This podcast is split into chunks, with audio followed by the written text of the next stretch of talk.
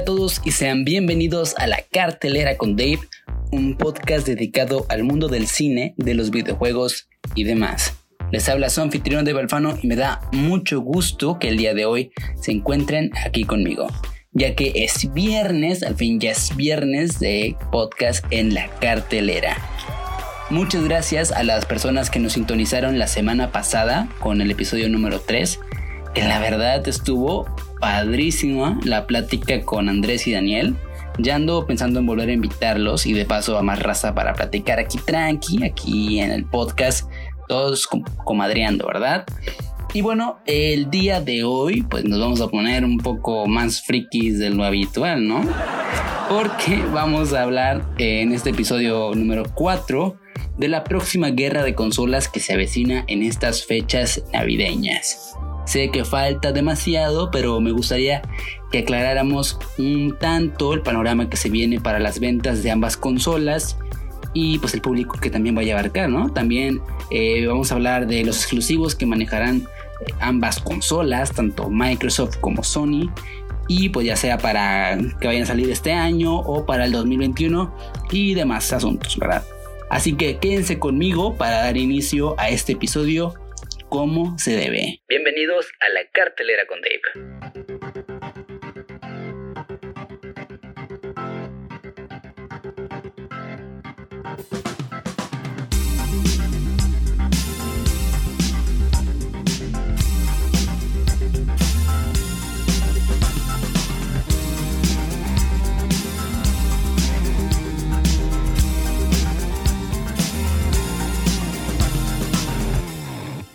Vamos a retroceder en el tiempo para el año 1994, cuando Sony lanza al mercado su primera consola de sobremesa, la PlayStation.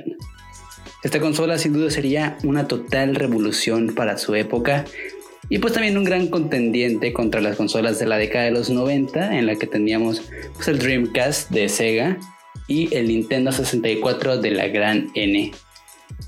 Sin duda hablamos de que las ventas de PlayStation se elevaron a 103 millones de consolas vendidas, al punto de que pues Sega con el Dreamcast viendo pues el inminente semi fracaso porque pues también tuvo sus ventas, pero pues la verdad no fue un contendiente contra la gran popularidad que tenía Nintendo 64 y PlayStation, pues decidió eh, retirarse completamente de la competencia de consolas centrándose únicamente en el desarrollo de videojuegos.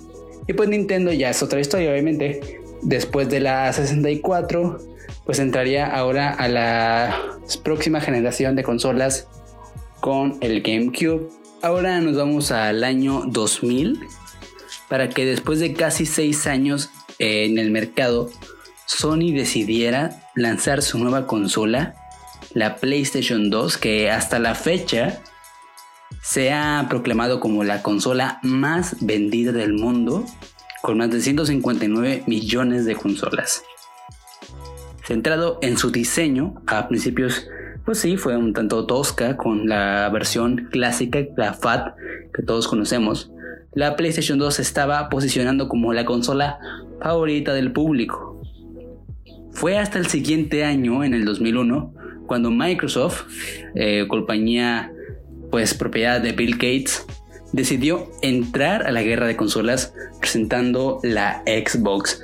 Y desde ese momento conoceríamos una gran rivalidad entre estas dos compañías, Sony, Microsoft, aunque fue un poco menos intensa actualmente, eh, se van creando bandos.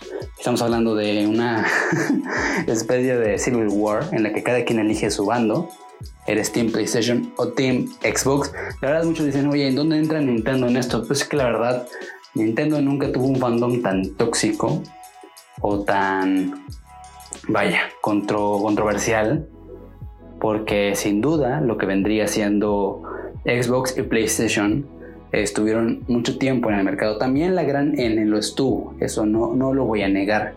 Tiene sus pros y sus contras, pero estamos hablando de que las consolas de Nintendo jamás han alcanzado la gama tan alta de, de calidad como la que tiene Xbox y PlayStation.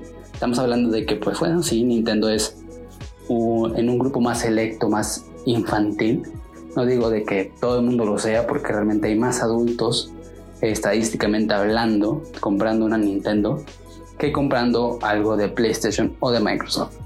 Pero ahí nos vamos a salir un poco del tema, luego hablamos de Nintendo, porque ahora nos vamos a entrar en esta legendaria guerra que ha existido desde años, e incluyendo en el nuevo siglo, porque para el año 2000 ya estábamos declarando de que PlayStation y Xbox iban a tener una gran rivalidad que se sigue viendo hasta la fecha.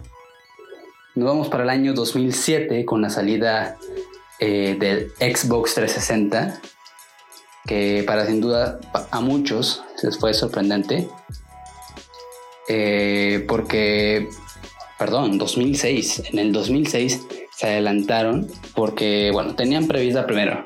Ok, en el 2007 iban a salir tres consolas. Que iba a ser la Wii, Xbox y PlayStation 3. Y todos estaban de que, ok, esta carrera contra el tiempo para ver qué consola es la que va a ganar más popularidad, va a vender más y pues va, va a tener más usuarios jugando en sus consolas. Entonces, digamos que fue una estrategia de marketing, por así decirlo, el que Microsoft se adelantara y sacara su consola un año antes, en una Navidad del 2006. Para, pues para aquellos tiempos, la gente creyó que era algo totalmente, pues, eh, magnífico de su parte adelantar la fecha de estreno, pero para otros fue eh, un grave error porque, bueno, para los que tuvieron las primeras consolas del 360, no sé si se acuerdan del famoso anillo de la muerte, este error en el hardware de la consola que hacía que se sobrecalentaran algunos componentes y la consola quedaba completamente inservible. Esto fue una consecuencia de la cual Xbox tuvo que atener debido a su decisión, a su brusca decisión de adelantar la venta de consolas un año antes de lo previsto. No vamos a, decir que PlayStation está eh, exento en ese tipo de, situaciones, porque pues bueno, también ellos comentaron y pues cometieron el mismo error de adelantarse a esa a esa fecha que ya tenían prevista antes. El único que respetó ahí su, su fecha de lanzamiento fue eh, Nintendo con la Wii, pero ambos eh, sabían que no iba a resultar bien. Estamos hablando de que, bueno, PlayStation 2 también tuvo sus cosas muy buenas, o sea, muy, muy buenas. Estamos hablando de que este, grandes exclusivos, Xbox también los tuvo, cada uno con sus juegos insignia. Y pues eh, la siguiente generación no reflejó lo que se ganó la pasada generación con Xbox y PlayStation 2. PlayStation 3 eh, ya había eh, olvidado completamente sus raíces. No fue una buena consola, sí tuvo buenas exclusivas, pero no hubo un gran avance tecnológico. Lo que sí eh, le acertaron mucho fue la inclusión del formato Blu-ray que hubo para ese entonces que estaba muy muy popularizado el fallo por parte de Xbox, que fue agregar el archivo, o agregar el formato, mejor dicho, del HD DVD, otro estilo de formato de disco, la cual pues ya estaba un tanto obsoleto el DVD en ese entonces, ya era el, apogeo del Blu-ray, y pues la gente se preguntaba de que por qué meter algo así a tu sistema. Pero bueno, esas son decisiones completamente ajenas a, nuestro entender, porque son cosas que van a surgir y siempre va a haber polémica en ese tipo de desarrollo de consolas, de hardware. Y pues ahora también lo estamos viviendo ahora en, la actualidad, ¿no? Estamos viendo de que, bueno, las personas prefieren al PlayStation por unas cosas, que la verdad tienen muy buenas cosas. Eh, me acuerdo ya para el 2008 de que, o 2009, que pues mis amigos me invitaban a jugar PlayStation y pues yo no tenía uno, yo tenía un Xbox y pues yo les decía, no, es que pues yo tengo que tener un Xbox y tengo que pagar eh, la suscripción de Xbox Live. Y ellos decían, ¿cómo? ¿Pagas? Y yo, pues sí, ustedes no. Y luego no, porque resultaba de que PlayStation antes de tener en sus listas el servicio de PlayStation Plus, pues era algo más opcional. El PlayStation Plus te daba como que algunas eh, recompensas, te daba acceso anticipado a muchos juegos, a demos, a betas eh, y también eh, contenido exclusivo que solo podía descargarse si tú eras parte del programa de PlayStation Plus, pero el multijugador era gratis. No tenías que pagar extra. Y pues yo me quedé con la cara de que, wow, o sea, la verdad, qué genial tener multijugador gratis. Obviamente ya en la actualidad ya es totalmente diferente. Ahora sí se ocupa una suscripción de PlayStation Plus para poder jugar online. Y pues el Xbox Live todavía sigue, pero ahora con la, con la modalidad del Xbox Game Pass. Que para los que pues todavía no conocen el término este del Game Pass y no es como que le esté haciendo promoción de gratis porque no me están pagando, pero pues la verdad es una maravilla, o sea, estamos hablando de que es como un tipo Netflix que tú contratas, es un servicio, creo que era de 129 pesos al mes eh, tú tienes un catálogo enorme de videojuegos y tú puedes agarrarlo cuando tú quieras. Ya saben, este, todos recordamos pues al blockbuster de que nosotros íbamos a rentar un juego o una película y pues decías, bueno, la renta pues equivalente al precio que te estaban cobrando en blockbuster eh, equivalía a una semana completa. Y pues una eh, personas como yo éramos más vicios para este tipo de, situaciones. Estábamos con de que, bueno, ya me acabé el juego, ahora qué. O sea, ¿qué hago con el juego? Y pues creo que ese es como que otra, otro de los beneficios ¿no? que tenemos, que no tienes dinero para ir a rentar otra vez a Blockbuster, de que hoy ahora quiero rentar la continuación de este juego. ¿Cómo le hago? Tengo que sacar más dinero. Con el Xbox eh, con el Game Pass, perdón, eh, ahora puedes, pues, eso. O sea, te acabas un juego, lo borras y ahora te descargas otro juego y continúa la diversión. Técnicamente casi todas las compañías tienen sus pros y sus contras. Como ya había mencionado principalmente cuando estaba introduciendo el tema de la séptima generación de consolas, que vendría siendo la 360, el Wii y el PlayStation 3, pues estamos hablando de que pues primero Xbox se tropezó con esto de las luces rojas por adelantarse a su fecha de lanzamiento. Obviamente fue algo que se fue arreglando poco a poco hasta, bueno, yo tuve eh, tres versiones de Xbox. Tuve la arcade, que fue una blanca, que la verdad podría decir que es la consola más obsoleta del 360, que prácticamente no te dejaba hacer nada, o sea, eran juegos, o sea, sí había juegos muy buenos para todavía en esas fechas, pero el almacenamiento de esa consola era pésimo. Tenía solamente 4 GB de almacenamiento no podía hacer absolutamente nada. Creo que ni 4 GB, no, me estoy adelantando. Eran, eran megabytes. Entonces, ¿qué hacías con megabytes? En la actualidad los megabytes no son nada. Comparado con las grandes capacidades que ahora tiene una Xbox One X, que vendría siendo un tera de almacenamiento. Pero en ese entonces no eran nada los megabytes. También PlayStation tenía sus cosas malas, porque me acuerdo muy bien que cuando estaba el lanzamiento eh, de la Xbox, perdón, de la PlayStation, se presentó como la consola más cara del momento y pues su, y su capacidad tampoco era como que la más óptima. Estamos hablando de que nos te costaba la PlayStation 3 nueva de 40 GB, 600 dólares. ¿De dónde sacabas esa cantidad de dinero? Y pues el almacenamiento pues era, era lo de menos en sí porque los 60 eran más que lo del Xbox, pero tampoco había tantos exclusivos para ese entonces. Ahora nos pasamos de que pues ya ambas consolas ya aprendieron lo suyo, ya fueron revolucionando. De ahí va la entrada de que nuevas versiones de la Xbox, como les comenté que tuve tres, la primera fue la clásica, después fue la Slim, que ya arreglaba los errores de fábrica de las luces rojas, y la verdad, qué, qué alivio, la verdad, fue algo totalmente glorioso que no estuviera rezando de que y pues no tener miedo, ¿verdad? De perderle el miedo de que cada vez que prendiera la consola o después de verla, después de haberle dado una buena viciadita ahí con el Halo con otros juegos, pues que no se me sobrecalentara la máquina. Y pues la verdad yo tenía miedo porque pues si muy apenas tenía para rentarlos en Blockbuster, ahora como iba a tener dinero para pues bueno, reparar una consola. Porque eso sí, mis papás me habían dicho, oye, si tú lo, lo descompones, tú lo pagas. Pues yo te lo compré y era como que, bueno, ¿de dónde saco? No trabajo, nada. Entonces no tenía de dónde, de dónde sacar las cosas. Y ahora pues ahora PlayStation también sacó sus versiones más delgadas, Slim, porque pues eso sí, la PlayStation 2 cuando salió era la Fat, Después salió una versión Slim. Pero pues lo que no me cupo en la cabeza fue porque cuando salió el PlayStation 3 salió una monstruosidad, parecía una hamburguesota así enorme. No, sé, no sé por qué digo así si no están viendo mis manos, pero me refiero de que estaba enorme, estaba colosal, estaba más grande que la Xbox 360, el arcade y eso que era más tosca. Estaba enorme, era una cosa... Eh, eh, estaba, estaba bien grotesca, bien morbosa la cosa. Después salió otra versión de la PlayStation 3 Slim, que también pues, está más light, más bonita. Pero obviamente fueron como que mejoras más, más y más adelante. Después salió otra versión del 360 que fue el Super Slim o el E.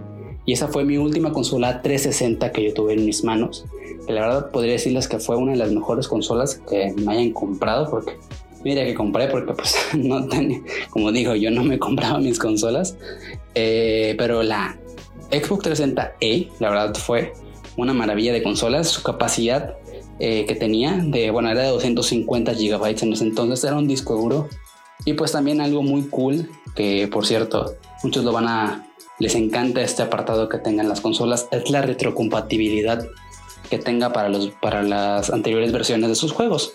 Estamos hablando de que pues si tú tenías una Xbox clásica, la que salió en el 2001, tenías ahí todavía guardado los juegos. En el 360, si tenías disco duro, pues tenías la opción de que podías jugar esos juegos pues era lo padre. La PlayStation 2 también lo tuvo para los juegos de PlayStation 1. Eh, desgraciadamente, porque así lo voy a llamar, eh, PlayStation 3 no aceptaba eh, retrocompatibilidad. No sé si hubo después, este, le metieron eso para lo de la retrocompatibilidad. No estoy seguro, pero eso fue algo muy bueno por parte de Xbox. Obviamente no todos los juegos. Era una, era una retrocompatibilidad un poco extraña porque no era un por del juego, era un emulador. Y pues muchos, eh, muchas cosas de los juegos, o sea, muchas funciones no podías hacerlas porque el juego solamente estaba siendo emulado por la consola, no estaba siendo portado. Entonces, ahí había unas cosas medio raras, había otros juegos que sí eran 100% en port y no eran emulados, y eso era lo, cool de esa consola. Y pues bueno, ya a partir de eso, eh, la 360 ya dio lo suyo. Y pues la PlayStation también ya está dando lo suyo. Y pues ya estaba llegando la parte en la que íbamos a entrar a la octava generación de consolas.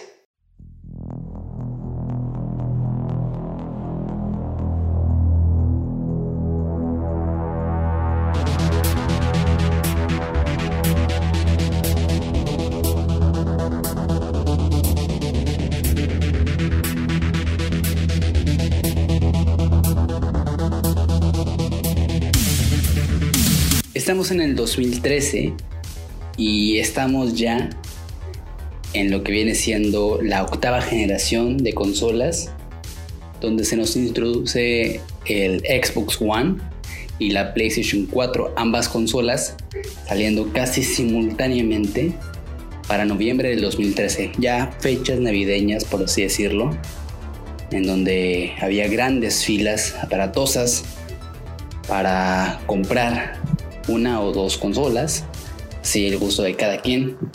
Y pues, bueno, podría decir que nunca se había visto eh, en, en la época actual que una consola vendiera tan poco. Y eso fue lo sucedido para nuestros compadres de Microsoft. Pues porque, bueno, después de su pronta respuesta hacia la presentación del PlayStation 4, Microsoft anuncia Xbox One para el verano de ese mismo año y con fechas de salidas similares a las que iba a tener PlayStation 4. ¿Qué es lo que pasa? Pues como anteriores podcasts ya había hablado de la existencia de las conferencias de la Electronic Entertainment Expo o E3, en el de que, bueno, estamos hablando de que eh, Xbox había tenido dos conferencias muy bochornosas, vergonzosas por así llamarlo, de qué iba a mostrar en sus próximos juegos y en sus próximas consolas. Tenemos ahí el, desastroso performance que hicieron presentando el Kinect. Y pues ahora también eh, para muchos la E3 del 2013 fue la peor E3 para Microsoft y Xbox, ya que el principal motivo del cual estaba mostrando el potencial del Xbox One no fue en sus juegos, no fue en sus exclusivos y más que nada no fue del hardware que podía, que podía mostrar dicha consola. La potencia jamás se mostró. O sea, prácticamente se centraron en eventos deportivos. Ahí los Yankees americanos les encanta la NFL, la NBA. Y pues las personas de Microsoft, ahí interinos, creyeron que por orden del destino eh, les convendría introducir el sistema de televisión en su consola. Grave error. Desde ese entonces se ha recordado esa conferencia en la cual prefirieron centrarse en el medio de entretenimiento que podría ser la alternativa para la Xbox One y no centrarse en la capacidad que se tenía porque erróneamente se subestimó demasiado esta consola. Tenía muy buen potencial, tenía un muy buen procesador, tenía una gran potencia. No voy a negar que los primeros exclusivos que llegaron para la Xbox One fueron malos porque realmente hubo muchas joyas y muchas cosas que salieron a, relucir la capacidad que podía tener la consola. Está el, ejemplo de, de Rom, Son of Rom, eh, este juego bestial, gráficos sumamente de nueva generación y la verdad no muchos esperaban que, que hubiera un tope de calidad o más bien de rendimiento en la consola al ser que pues bueno eran los primeros juegos que se habían lanzado para esa consola y no se esperaba ver de que ya el, el motor sumamente desgastado sino que se, se esperaba que se pudiese razonar con la potencia que iba a llevar el, Xbox y también eh, la capacidad que este podía demostrar para llevar a los 1080p que ya era más que necesario que hubiera ya el HD a, tope. Y pues también los frames por segundo. Claramente hubo muchos títulos que buscaron de que los 60 fueran totalmente nativos pero no fue hasta ya finales de la era del Xbox One cuando cada una de las consolas, tanto PlayStation, porque en PlayStation también hubo muy buenos eh, exclusivos, pero ambas consolas ahí tuvieron como sus, sus y cosas este, medio aguitadillas. Eh, algo sorprendente también quería agregar fue de que muchos exclusivos que, manejaron los, el 360 y la, y la PlayStation 3 tuvieron sus versiones remasterizadas para las consolas de octava generación. Claro, hubo unos ejemplos de que se buscaba otra vez la retrocompatibilidad para estas consolas, lo cual ahora sí lo logró totalmente Xbox, porque no solamente eran, ya no eran eh, emuladores, eran por totales y también eh, el catálogo de retrocompatibilidad de los juegos se había extendido majestuosamente. O sea, estamos hablando de más de 124 juegos que se podían jugar desde el Xbox original y el 360, porque también ya al ser una nueva generación, también los ports entraban para el 360. Y wow, o sea, la verdad mejoraba tanto el aspecto técnico del juego como visual. También se respetaban muchas decisiones creativas respecto a, este tipo de remasterizaciones que, hacían. Y pues también mejoraban muchos títulos. Por ejemplo, un título que me gustó mucho que PlayStation remasterizó para el 4 fue The Shadow of Colossus.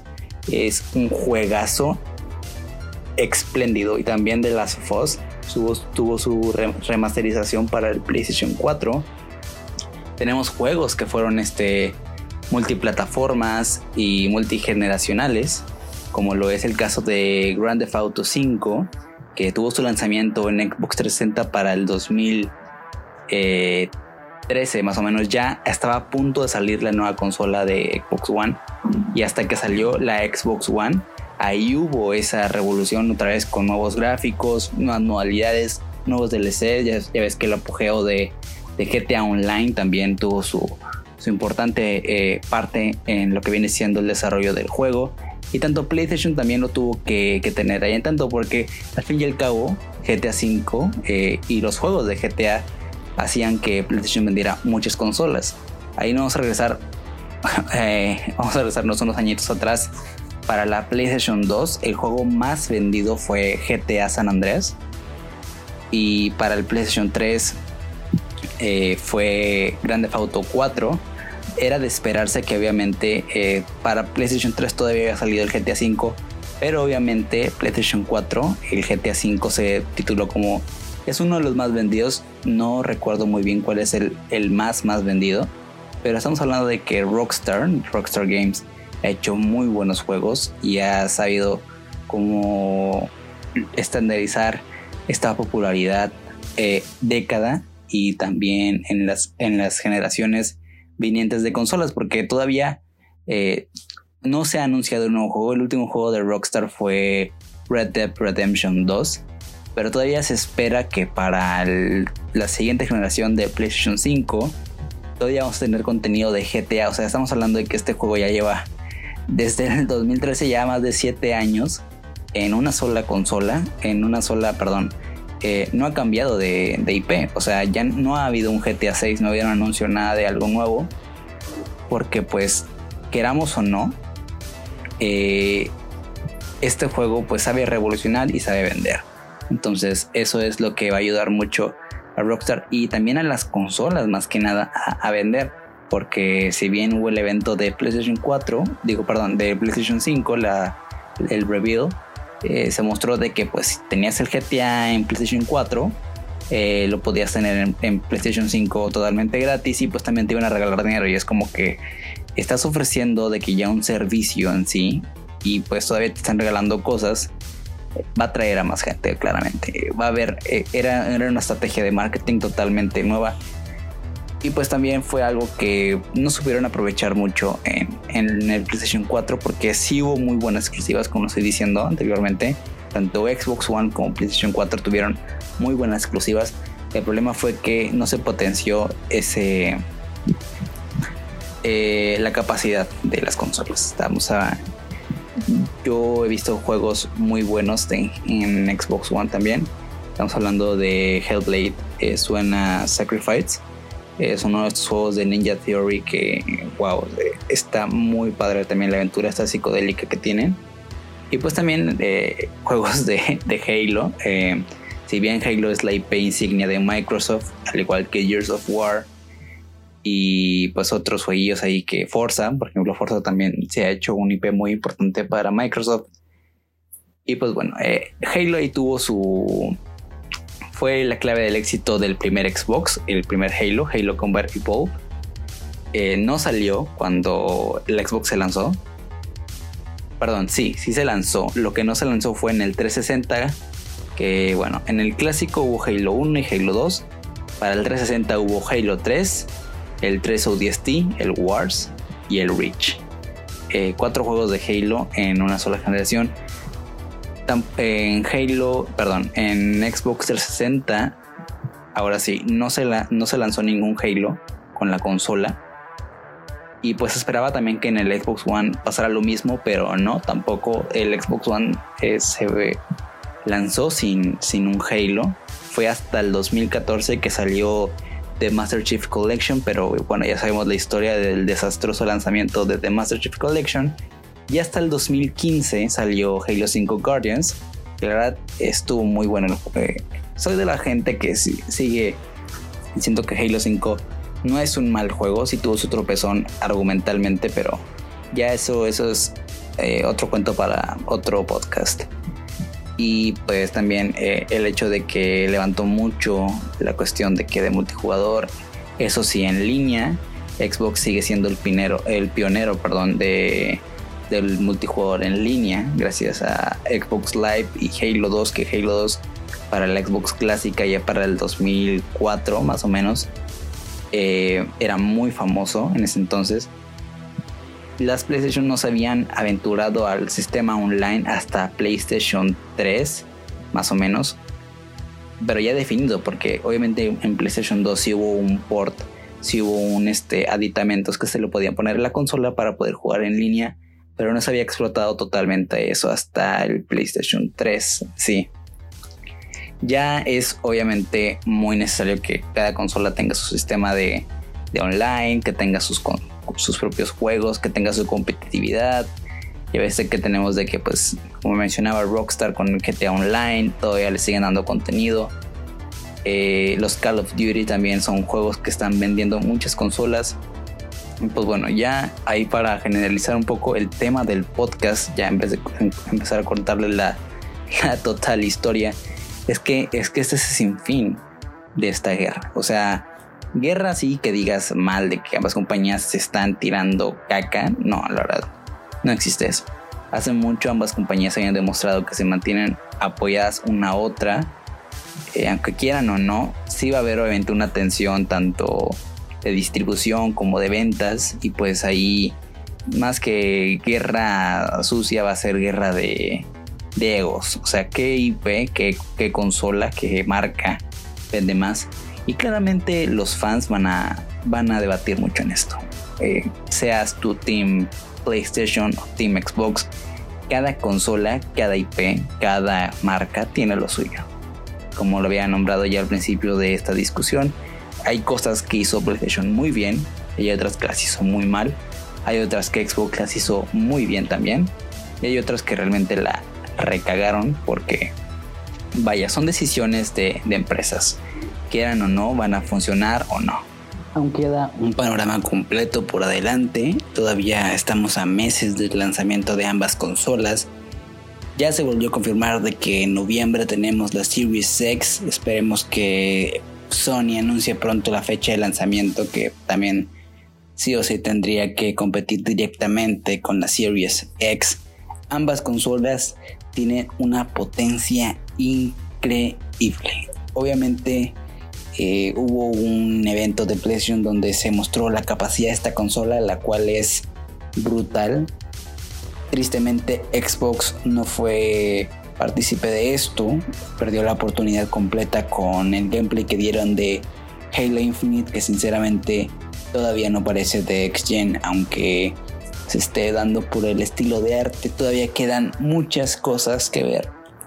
Y pues bueno, dependiendo de lo que vaya a suceder en las próximas semanas, en los próximos meses, noticias que vayan totalmente ligadas a conocer más de los aspectos técnicos de esas consolas y sus exclusivos que pues, ya habíamos mencionado que eh, el evento de Xbox Game Showcase se basó más o menos, digo más o menos porque fueron más anuncios CGI y eso es algo que totalmente eh, va a ser muy polémico todavía en pleno en plena segunda década de este año, la gente sigue vendiendo con humo. No hay gameplay, no hay demostración del engine, no hay manera de verificar que tu juego realmente corre a los frames o a la velocidad que tú estás dando sin la necesidad de optar por el ray tracing o por bajones de frame. Es algo totalmente ilógico la estrategia de marketing que están llevando ambas consolas. No nomás está exento PlayStation de que sí mostró un tanto de gameplay con su Crash Bandicoot, que pues bueno, Crash Bandicoot 4 is about time. Va a estar para PlayStation 4, pero pues también va a tener su propia versión para PlayStation 5 y pues todavía faltaría y también el caso de Marvel, eh, Spider-Man Miles Morales, que también va a salir para esta generación de consolas, pero obviamente va a tener su propia expansión, perdón, su propia versión de PlayStation 5. Son muchos juegos que sí están demostrando eh, su capacidad en el motor que va a manejar la PlayStation. Todavía falta mucho para ver esto hecho en realidad, pues, lo que viene siendo ya aspectos técnicos y todo. Eh, va, a estar muy, muy reñida porque prácticamente están igual, aunque muchos digan que el panorama está más abierto a PlayStation 5 porque Sony ya había tenido pues su estrategia de haber presentado antes los juegos que la consola, cuando Xbox Series X hizo lo contrario. Primero mostró su consola y después mostró los exclusivos pero todavía no han convencido completamente a las personas y esperemos que eso pueda cambiar en los siguientes cuatro meses. Estamos ya, bueno, ya casi menos de cuatro meses del estreno de la salida de ambas consolas y pues todavía vamos a ver cuál de las dos va a reinar en esta guerra de consolas. Y quieran o no, si, si es guerra, si va a ser guerra. Eh, directa no, como ya había comentado, ambas compañías tienen una muy buena relación comercial, pero el hecho de que ambas están compitiendo para ver qué consola es más potente que otra, por una parte tenemos a PlayStation que sigue siendo una consola y Xbox que ya es más un servicio con esto del xCloud y, y todo lo del Game Pass que está ofreciendo más libertad de escoger que solo encerrarte a una consola y a sus exclusivos. Todavía hay que ver mucho, mucho, mucho, mucho. Falta eh, poco camino y está todo ya despejado para ver cuál de las dos se proclama así la, la campeona, la consola campeona de esta contienda. Pero en sí esperemos que ambas consolas sean un éxito, que vendan mucho, porque la verdad eh, se tuvo que invertir bastante dinero, eh, millones de dólares para el desarrollo de, ese tipo de, consolas, la tecnología que está manejando y para hacer algo que esté al frente de la novena, eh, novena generación de consolas es algo que tiene que deslumbrar mucho que tiene que eh, cerrar con broche de oro lo que dejó la anterior generación y pues abrir nuevas fronteras tecnológicas a las nuevas generaciones y más que nada dejar en alto el nombre de ambas compañías.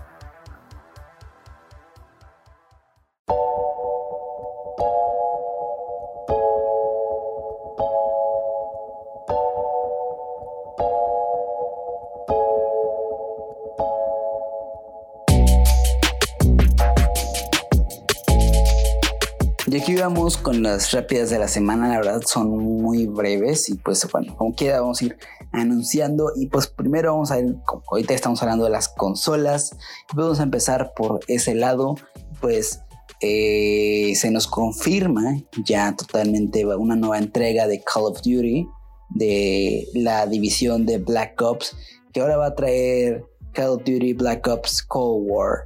Esta nueva entrega por parte de los chavos de Treyarch que han sido pues los pioneros eh, más que nada en este en esa subcategoría de Call of Duty de los Black Ops.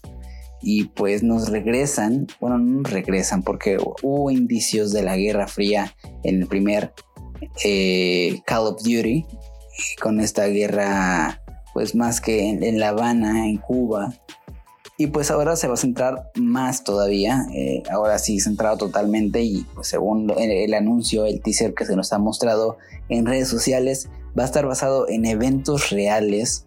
Y pues bueno, es una total historia del patriotismo americano y de cómo ellos eh, seguramente ganaron, no sé, cualquier cuento que se vayan a inventar ahí con tal de sacarle provecho al juego y vayan a los fans satisfechos porque bueno, ah, de algo que se ha especializado siempre Call of Duty, los Black Ops, es la jugabilidad y más que nada el famoso modo zombies que siempre ha sido un tema en hablar eh, en los gamers de hoy en día de cómo dejó la vara en alto los, los últimos, perdón, los primeros Black Ops, porque la verdad los últimos sí fue muy entretenido el gameplay y todo, pero eh, escaseaba bastante respecto al modo zombies.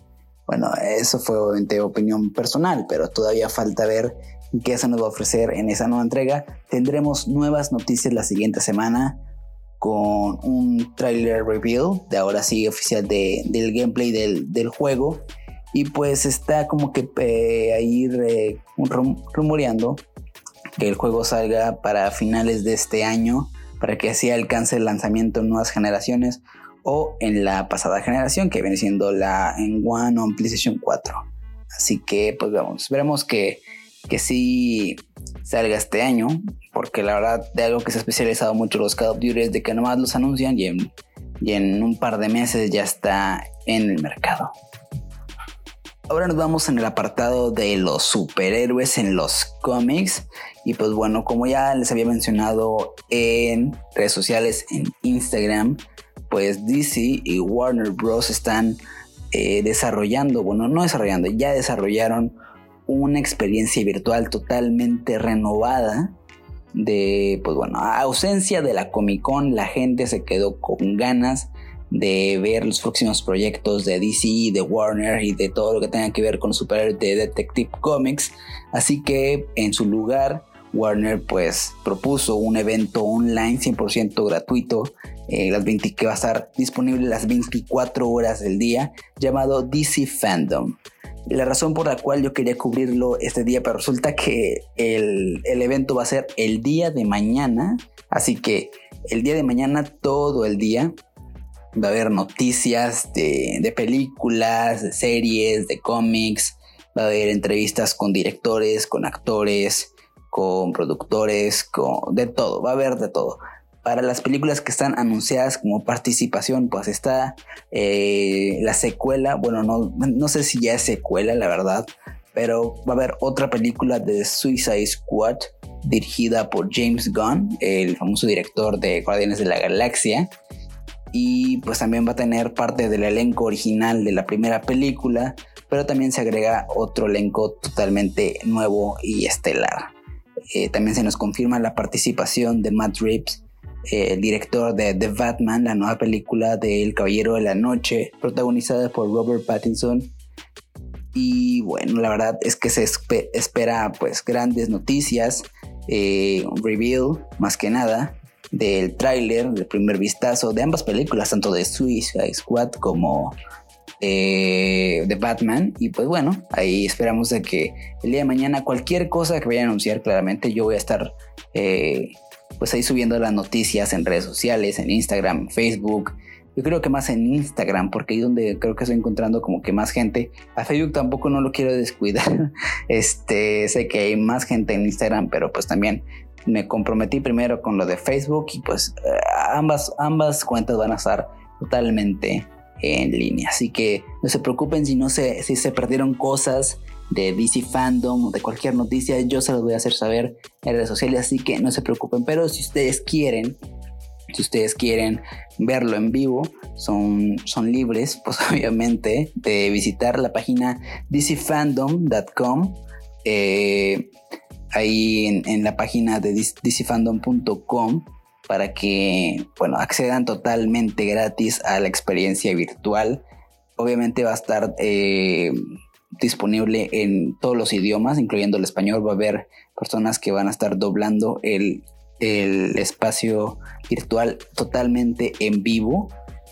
Y pues bueno, las noticias, todo va a estar ahí todo el día, las 24 horas. Todavía no se sabe si va a haber otro evento porque también hubo un rumor que según eso se iba a hacer dos partes, pero la verdad nada oficial. Eh, ahorita solamente hay un solo evento que es el día de mañana sábado. Y pues bueno, esperemos que las noticias nos queden buenísimas. Y pues bueno, también una llamada de atención a, Marvel Studios porque pues DC le está tomando la delantera ahora que nos quedamos sin Comic Con. Ellos no han anunciado totalmente nada, ni noticias del trailer de Eternals, ni siquiera de Black Widow que supone que pues iba a ser nada este año. Pero pues por situaciones del COVID se tuvo que posponer, ¿verdad? Eh, todavía no hay noticias de las series de Marvel que viene siendo eh, WandaVision, The Falcon and the Winter Soldier y la producción de Loki también están totalmente paradas por la pandemia. Y pues la verdad ha sido un año muy malo para, para Disney y para Marvel. Esperemos que se puedan recuperar pronto y pues también esperar ese tipo de, eventos. O sea que sigan el ejemplo de DC Fandom. Esperemos que, que salga todo bien y que eso sirva como ejemplo para que hagan las cosas mejor. Todavía falta la D23, que es una eh, mm, igual que la Comic Con, pero solamente de Disney, que también mostrarán cosas de Marvel. Esperemos que para la D23 eh, utilicen, pues ya tienen ahí la herramienta Disney Plus, ¿por qué no hacerlo virtual igualmente, pero a través de esa plataforma? Obviamente sin cobrar, porque pues este ratoncito, la verdad, ha salido muy, muy carito. Pero bueno, a ver qué nos espera después.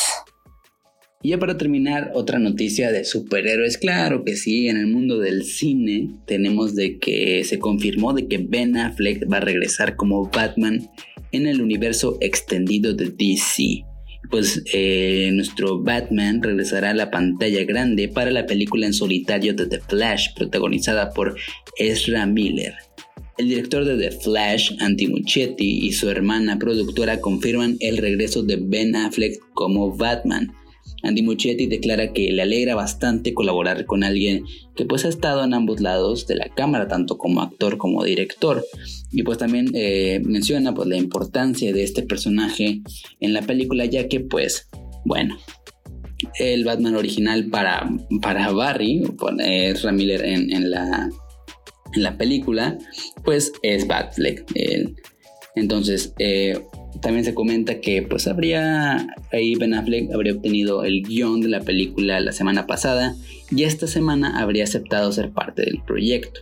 La película de Flash será pues el inicio del multiverso en el universo extendido de DC, así como lo va a ser Doctor Strange en The Multiverse of Madness en el MCU pues el estreno de The Flash todavía está programado para el verano del 2022. Y pues ahí para los que no se habían este, enterado, pues hay un dato super hype.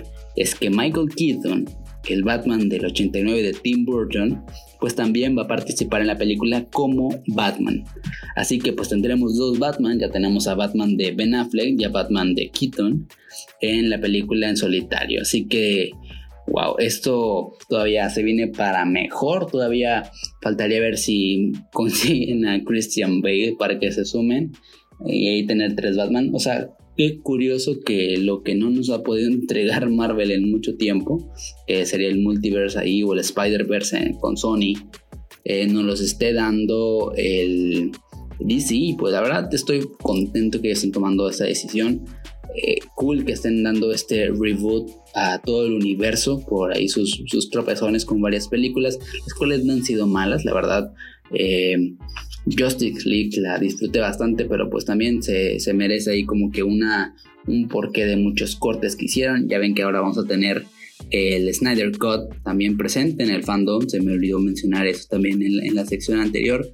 Pero bueno, este, vamos a seguir todavía con estas noticias y con el hype y a ver qué nos depara el día de mañana el fandom, porque bueno, se vienen las noticias candentes. Así que bueno, ahí nos vemos.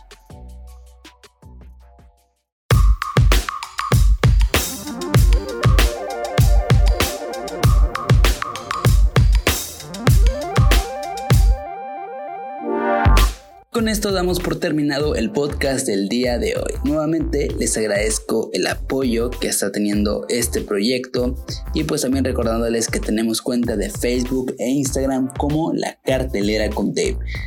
Vamos a estar cubriendo este fin de semana el evento de DC Fandom, así que si quieren saber todo sobre las noticias que vayan a, estar liberándose todo el, todo el día, pues vamos a estar ahí en redes sociales. Probablemente también hagamos un live stream para estar ahí con, la raza, contestando algunas preguntas y pues también reaccionando a, otras cosas. Pero sí, todas las cosas que vayan a, a, dar ahí DC Fandom van a estar directamente en nuestras historias y también en el feed de Instagram para que no se pierdan de nada, pero de nada de lo que vayan a mostrar el día de mañana. Pues bueno, también vamos a estar todavía checando los invitados que vamos a tener para los próximos podcasts y los temas próximos a hablar, ya que todavía nos queda el tema de la toxicidad en la comunidad gamer y también eh, un tema ahí que tengo como que todavía en desarrollo sobre los viajes en el tiempo. Así que bueno, les habló su anfitrión de Belfano y pues aquí deseándoles un excelente y productivo fin de semana. Recuerden cuidarse mucho, lavarse las manos y cuidar de los suyos. Nos vemos el siguiente viernes en la cartelera con Dave.